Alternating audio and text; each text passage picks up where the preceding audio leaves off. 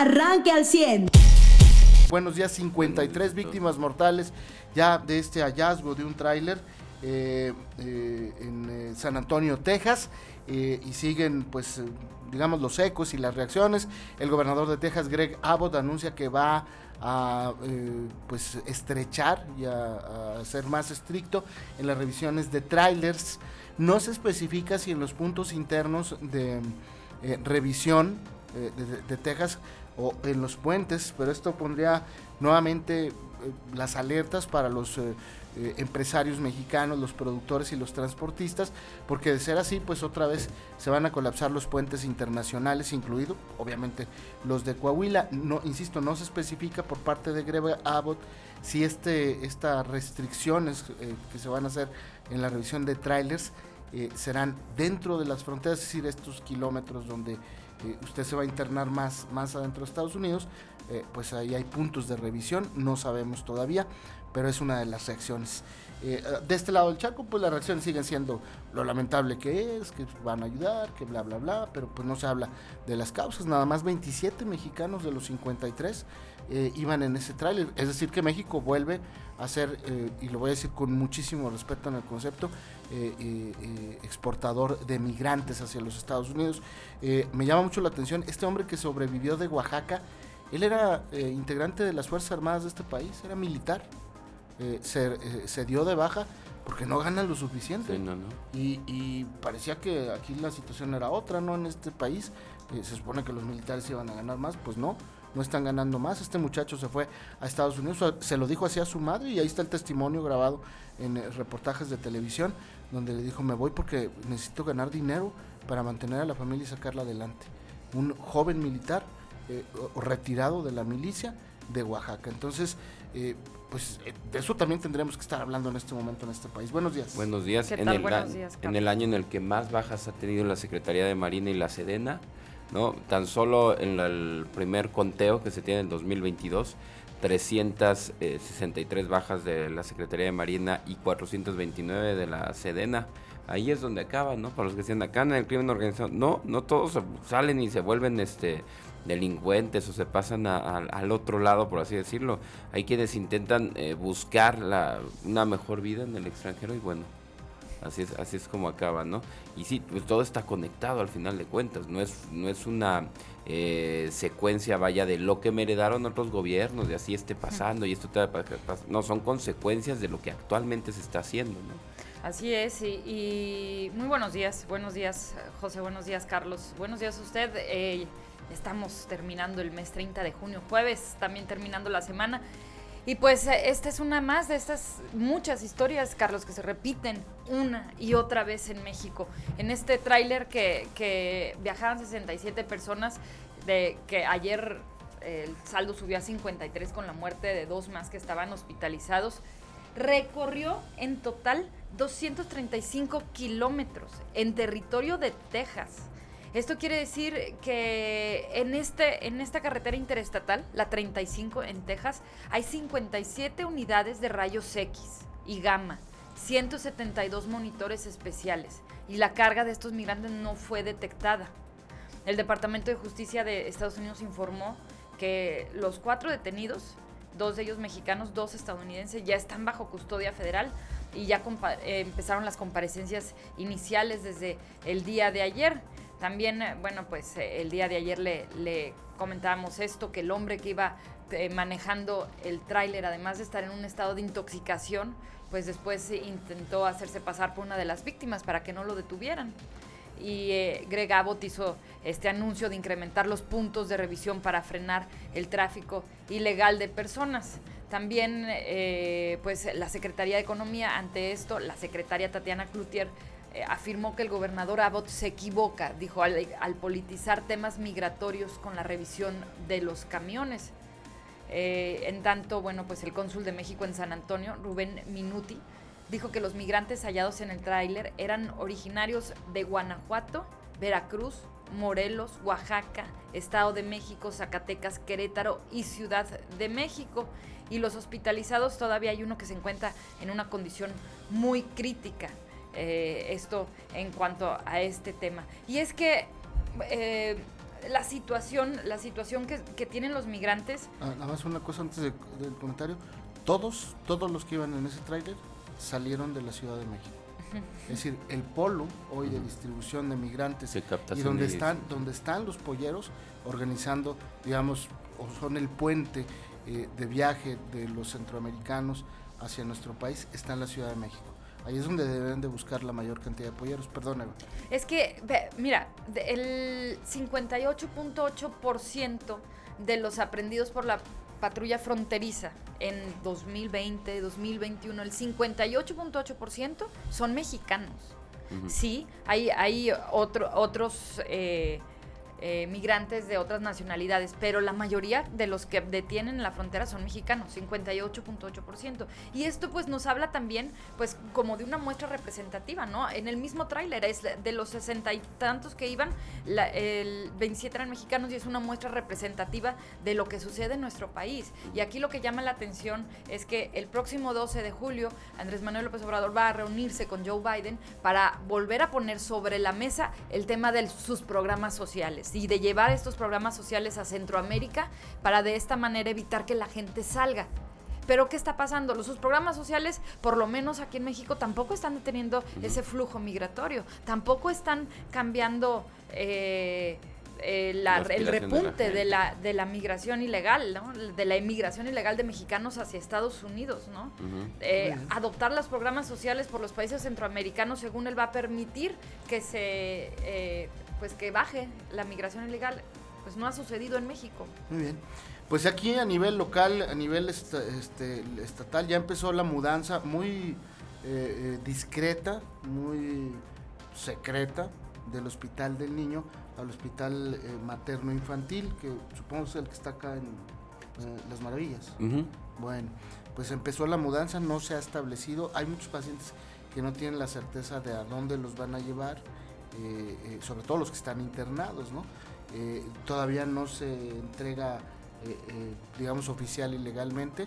Estaremos en espera de que haya alguna entrega eh, oficial y sobre todo, pues de que se entregue completo, ¿no? ¿Y a qué se No. debe el cambio? Pues, Bueno, el no, cambio ya era programado, hace mucho. tenía años de espera. Ajá. Imagínate Ajá. que es un hospital que cuando se fue Rubén Moreira, lo entregó como si ya estuviera listo. O sea, el que, el que al, al espacio al que se van allá por las maravillas se había entregado, Sí, pero sí. no había sido Como lo utilizado. quiso Estaba Calderón, completo. pero en versión. Rubén. Por eso es que este no se quejaban tanto. Ay, Ok. no, Cal- se Calderón vino y entregó la clínica del Ujú. eh, pero vacía. No, y no tiene nada que ver con federalización de servicios de salud ni No. nada. por el No, pues digo, se construyeron el ISTE, este centro oncológico y el centro eh, de salud materno infantil se construyeron con recursos federales y estatales, pero cuando se entregaron pues estaban vacíos, el, el oncológico y el materno infantil. eh, ese, es, ese es el meollo, ver si ya están completos, si ya están operando al 100% y equipados, ¿no? Que eso es lo más importante. Eh, también ayer la Canaco le metió un golazo a Aguas de Saltillo y pues siempre no cerraron las calles, fue por decisión de eh, la Cámara de Comercio de Saltillo, les exigieron a los de Aguas de Saltillo que no cerraran la calle, pues finalmente no la cerraron. Y en el tema, nada más para cerrar el tema de, la migración, el día de ayer el gobernador Miguel Ángel Riquelme hizo un pronunciamiento eh, solicitando a los gobiernos federales, tanto de, México como de Estados Unidos, que hagan algo con el tema de la migración, porque es un tema eh, de jurisdicción federal tanto para México como para Estados Unidos, y, exigió pues, el mismo tenor a lo mejor que Greg Abbott, pero no con el mismo tono, pues que se ha- haga algo en el tema de migración. Más adelante Mariano nos va a platicar sobre este tema. Eh, esto a nivel local, a nivel regional, pues por fin les llovió allá en, eh, Nuevo León. Eh, afortunadamente eh, eh, las, predicciones y lo que quería Samuelito, el eh, eh, niño naranja, eh, le salieron. Eh, hay filtraciones a la presa de la boca y esto en teoría tendría que ayudar para mejorar el abasto de agua allá en Nuevo León, por lo menos a partir de la próxima semana, porque seguirá lloviendo eh, el día de hoy y probablemente mañana. Incluso hay pronóstico para el fin de semana, pero ya es muy aventurado. Sin embargo, bueno, pues afortunadamente está lloviendo, llovió aquí también en Saltillo. Hoy también hay pronóstico de lluvia para la capital y el fin de semana en el sureste de Coahuila. Si es que son parte de los temas que podemos platicar, algún tema adicional, porque hoy tenemos mucha actividad eh, también comercial. Sí, no, no, También y- hay- ah, adelante, adelante. Perdón, iba, iba en información nacional también este, está el tema de la refinería, ¿no? Eh, a 24 horas de que se vaya a inaugurar, ya se va a inaugurar y los trabajadores que están ahí en dos bocas, pues han dado a conocer información de que pues todo quedó montado para la, así, montado para la inauguración, pero que nada va a funcionar porque no tienen conexiones, nada más las oficinas administrativas están al 100% allá en Dos Bocas. Pero bueno, seguro va a haber un anuncio, ¿no? Con bombo y platillo acerca de la inauguración de esta refinería. Muy bien, Eva Josero. Y pues bueno, ayer ya hubo avances en cuanto al tema de las elecciones para Estado de México y Coahuila, ¿no? Ya quedó en claro eh, para aclarado más bien para la ciudadanía, ¿no? El INE va a, resolver hasta el 11 de julio. Hasta, ajá, lo, lo, posponen. Y eh, que eso es, si van a tener que tener paridad respecto a alianzas o no, respecto a partidos, si la alianza, eh, nos pone hombre, no sé, pero por el lado del PAN, en, en, Estado de México podría poner hombre aquí el PRI o al revés, ¿no? Eh, y también, bueno, ya se platicó con los órganos internos y ayer Díez Rendón salió a decir, oiga, no, la, la reforma de Coahuila no tenía, eh, no contravenía la constitución.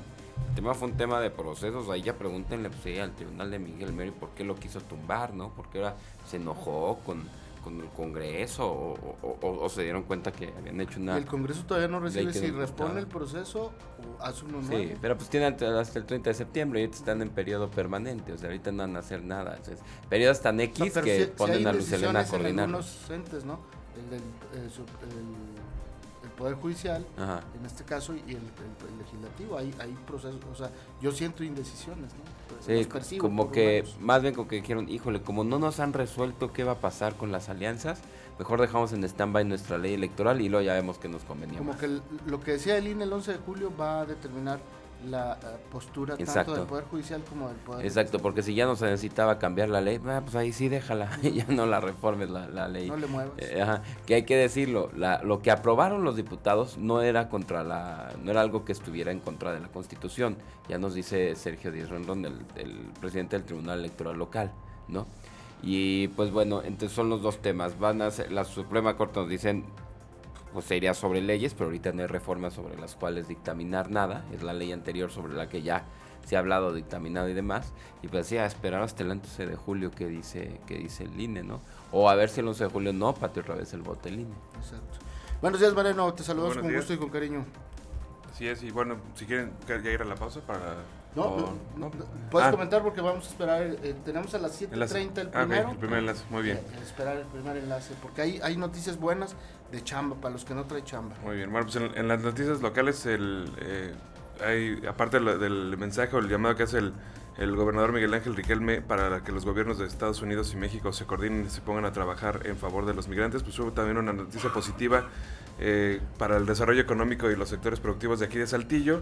Ayer el cónsul de Estados Unidos firmó un convenio y estuvo testiguando esta colaboración entre la iniciativa privada y el gobierno municipal. Es un convenio con el Centro de Estudios Económicos del Sector Privado, el CESP. Y, este, y bueno, pues se trata de el, el, memorando se llama Entendimiento para el Programa de Municipios Competitivos y se trata de que esto fortalezca vínculos que promuevan el desarrollo de la ciudad entre iniciativa privada y, y el gobierno. Y esto, bueno, pues el cónsul de Estados Unidos en Monterrey, Roger Rigord, estuvo en, este evento. Eh, instalar también, este, o hicieron la toma de protesta del Consejo Ciudadano de Mejora Regulatoria. Y pues también ahí pusieron a Everardo Padilla Flores como su presidente. Y con este centro, bueno, para con el acuerdo para esta investigación del Centro de Estudios Económicos, pues hay una este, prueba de que se harán esfuerzos también para que pues todo pueda caminar en conjunto, ¿no? Que no sea nada más pues una noción de un gobierno de manera temporal, sino que la iniciativa privada que va a estar aquí, independientemente de qué gobierno llegue y cambie o, haga, pues sea la que pueda tomar o eh, establecer las decisiones de hacia dónde va a ir la ciudad en la que vive también. Correcto. Y pues por último el tema este eh, de el periodista asesinado en Ciudad Victoria de Tamaulipas. Este hombre pues iba saliendo en la mañana de su casa, eh, aparentemente llevaba a su hija a la escuela, llega, no, no se sabe si es un comando o un eh, tirador eh, solitario. No se han eh, dado más, digamos, datos del tema, no oficiales, sino extraoficiales, pero lo asesinan en el exterior de su casa. Antonio de la Cruz, pues así se llamaba nuestro buen amigo Antonio de la Cruz, ¿se acuerdan? aquel corresponsal del periódico Ovaciones, corresponsal aquí en Saltillo, a quien eh, siempre mandamos un abrazo a su familia. Así se llamaba Antonio de la Cruz, este joven reportero que trabajaba en un periódico conocido como El Expreso, ahí en Ciudad Victoria, y que además formaba parte del área de comunicación social de Movimiento Ciudadano ahí en Tamaulipas. Ayer el gobernador Francisco García Cabeza de Vaca salió y se pronunció, lamentó los hechos como siempre lo hacen. El gobernador electo de Tamaulipas salió y condenó los hechos y culpó eh, directamente al gobierno. Bueno, todo el mundo sale y declara, pero la realidad es que ya llevamos 12 periodistas asesinados en este país tan solo en este 2022. Eh, sigue siendo México, me parece que estamos en el top 3 de los países más peligrosos para ejercer el periodismo, Claro, sin y- duda alguna. Y son, lo son último los se- que... seis meses más sangrientos para la, para la profesión de los Y, periodistas. y el tema es lo último que, que, que tuiteó antes de que lo asesinaran. Órale, Santiago Nieto, ex titular de la Unidad de Inteligencia Financiera de la UIF y su equipo de trabajo se incorporan como asesores al grupo de transición del gobernador electo de Tamaulipas. Fue eh, eh, lo último que puso, de lo último que puso en Twitter antes de que lo asesinaran. Entonces sí, este gobernador electo de Morena, de Tamaulipas, critica lo que quieras, pero lo último que él señaló fue la sorpresa que hacia que Santiago Nieto pues reapareciera en la vida política como asesor en la en la transición del gobierno morenista a Tamaulipas, ¿no? Bueno, pues ahí está el tema, 12 periodistas asesinados en este año. Muere también su Es hija. la mitad de año. Ya murió la hija. Sí, pues es que en la, eh, la presidencia de la República eh, puso desde el principio que también había muerto eh, Cintia de la Cruz de 33 años que acompañaba al comunicador. Sí, yo también vi la información, una información que decía que en Yo el no la vi en hospital- medios, ¿eh? Ajá, pero también había un tuit de la Secretaría de, del Gobierno de Tamaulipas dando las condolencias donde también decía arroba Gotam. Entonces hay que ver si, si, si fue error también del gobierno de Tamaulipas dar sí, por muerta yo no lo he visto en ningún otro medio. ¿eh? a la hija. Ujú. Digo, ya lo hubieran visto en medio- medios nacionales. Sí, sí, sí, es lo que también. Yo escuchaba que justo eso, que, que la hija estaba herida, ¿no? Sí, Que- o sea, que el reporte había- es que estaba herida. Ujú. Y, y- y, digo, no sé si una hija de 33 años, porque él pues se ve muy joven, ¿no? Pero bueno, puede ser, no, no Ujú. se descarta. Muy bien, pues eh, eh, muy lamentable y muy triste. Me preguntaba lo del el Estadio Azteca, José. Sí. ¿Cómo- ¿Dónde van a jugar América y Cruz Azul? Aparentemente van a, a rehabilitar y reactivar el Estadio Azul, eh, eh, donde jugaba, perdón. eh, Sí. el- el- Sí, no, sí, porque nunca lo demolieron. ¿O cuál No, no, no, el, perdón, el del Atlante. ¿Ah, sí? El, ajá, el azul, el azulgrana. Eh, eh, es el que está en Ciudad de los... De, no, no estoy seguro si en Ciudad de los Deportes está. Mm, ¿El que dicen cuál? Que, que está a- a- el, el el del Atlante, el azulgrana. Ujú. Que atrás hay un edificio del Seguro Social del IMSS. Porque ese estadio era de- del Seguro Social del IMSS. Aparentemente ahí van a jugar Sí, el es- América y el Cruz Azul en ese estadio. Sí, porque el azul creo que ya lo andaban demoliendo, ya, ya, Ujú. ya lo iban a Pues, tirar. no, nunca lo demolieron. Eh, no se sabe. Eh, ah, mira, es- esa publicación es de Latinos. Ajá, Dice de la hija de, el- de Sí, sí, Antonio de la Cruz. Fue asesinada en el ataque contra el También murió, ¿no? Y Entonces. su esposa está hospitalizada, informa el gobierno. Fue lo que informó el gobierno. Latinos. Una nota de anoche. O- bueno, o- o que Latinos el- saca como fuente al gobierno, pero ¿de qué? De Tamaulipas. De- el- Fue el que dijo, ¿no? No, Jesús Cuevas, Jesús Ramírez. ¿El de presidencia? El, vocero de presidencia. Ah, También, mira, presidente, entonces está hablando de la muerte. confirma, ¿no? Bueno, Pero pues esta nota es de ayer. Ajá. Ahora, no sé si, si lo que haya tenido el, gobierno de Tamaulipas es un error sea la edad y la esposa es la de 33 Pues, es años probable, herida y la sí. hija es la que sea más joven. Sí, Es también probable. por edades yo... Sí, pensaríamos que, que se trata de la esposa. Sí, pero tío, ayer había fuentes gubernamentales ya hablando de la muerte de la hija. Exacto. Bueno, pues ahí está. Eh, en- y en el tema de los deportes, pues es que el Estadio Azteca se va a cerrar un año completo. A partir del primero de enero le van a hacer modificaciones, rehabilitaciones, eh, todo lo que se pueda para el Mundial del 2026. México será sede junto a los estadios BBVA de Monterrey y el eh, eh, Acron de Guadalajara. Van a ser sedes de mundialistas de este mundial compartido con Estados Unidos y Canadá. ¿Dónde jugará el América? ¿Dónde jugará el Cruz Azul? Aparentemente van a jugar durante los torneos del año que entra ahí en el estadio eh, Azulgrana. Eso es lo que se, se espera, ¿no? Eh, ese estadio del Atlante que al Atlante no lo dejaron subir a primera porque decían que su estadio no estaba en condiciones. No, y, y también y, curiosamente ahora sí ya está en condiciones. Una condición para, para estar en primera es tener estadio. Oye, ¿no tienes estadio Cruz Azul ya tanto tiempo? ¿Qué onda? Y, y no han anunciado construcción. Sí. No, los del Cruz Azul traen un broncón, pues ya les metieron al bote a, a Ah, ok. Garcés y- El error fue de Genaro Villamil. La hija está grave, pero no muerta. Todos Ah. atacaron al vocero presidencial por equivocarse. Otra Sí, vez. justo eso es, es, eh, la, Ahí está. la información que le- diciendo. Ah, Ah, la es un- importancia un con la que error. tratan estos temas en Sí, presidencia. Imagínate, porque el, eh, esta nota que sacaba Latinos es de ayer, porque fue lo que dijo el, el De vocero. de vocero. presidencia. Sin embargo, pues hoy en la mañana los No, qué bueno, o sea, qué bueno que se hayan equivocado, no que sí lo Sí. Pues sí, este, digo, lo malo es que te equivoques en algo tan delicado, ¿no? Pues Y es si- que a ellos siendo los tú el muertos les importan poco. y siendo en tú el vocero de la que- presidencia. Que, tienes, que, que Sí. tienes aquí como Pues es de, este, de los más delicados. si hubiera sido un accidente no pasa nada, ¿verdad? Pero pues te, eh, te están matando periodistas. Y menores y, de edad. ajá, y eres el vocero de la presidencia. Se supone que tú tienes, eh, eh, digamos, el conocimiento eh, mejor.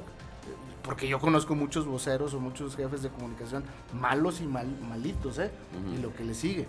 Y hay en todos lados. Y este y aquí, este, el de la presidencia, pues ha demostrado que es de ese clan, ¿no? Eh, yo siempre he dicho, la comunicación social de este país ya tiene algunos años en crisis seria, ¿eh? Muy, muy seria. Este, de verdad, de verdad lo digo con, con todo respeto y de corazón. Bueno, antes de... Eh, se están solicitando donadores de plaquetas de cualquier tipo de sangre eh, con cuatro horas de ayuno, que no hayan consumido bebidas alcohólicas eh, eh, 24 horas antes, solo donadores hombres. Esto en el Hospital La Conchita para el bebé Alejandro Garza Higa. Eh, hay que preguntar por Andrea Higa o Alejandro Garza, que son los papás de este bebé. Se necesita urgente que nos ayuden con esto. Eh, cualquier Sí. tipo de sangre, solo Desde donadores ayer en la tarde hombres. estaban pidiendo, nomás que Exacto. eh, pues ayer en la tarde encontrar gente en ayuno está Claro, medio complicado. Así es que todos los que no han desayunado ahorita y es cualquier tipo de sangre, solo son plaquetas, no es sangre, es. y pues no les lleva más de 20, 25 minutos la donación. De hecho, te regresan tu sangre, no te preocupes. Exactamente. Usted ya está informado. Pero puedes seguir recibiendo los acontecimientos más importantes en nuestras redes sociales. Nuestras páginas de Facebook son Carlos Caldito Aguilar, José Lo de Velasco y Mariano de Velasco. Al 100.